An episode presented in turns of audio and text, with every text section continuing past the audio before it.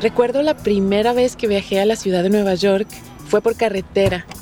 En cuanto llegué y salí del auto, sentí la energía vibrante, luminosa y acelerada de la ciudad.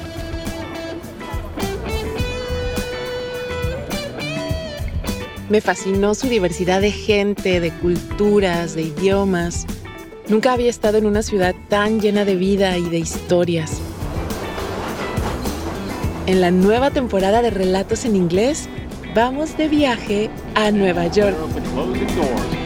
I knew that I was breaking the number one rule of the subway don't make eye contact with anyone. I looked at the Statue of Liberty and I felt like anything was possible.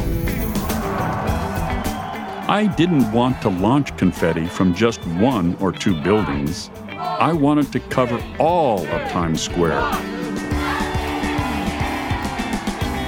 Escucha los nuevos episodios a partir del 11 de mayo en tu plataforma de podcast favorita.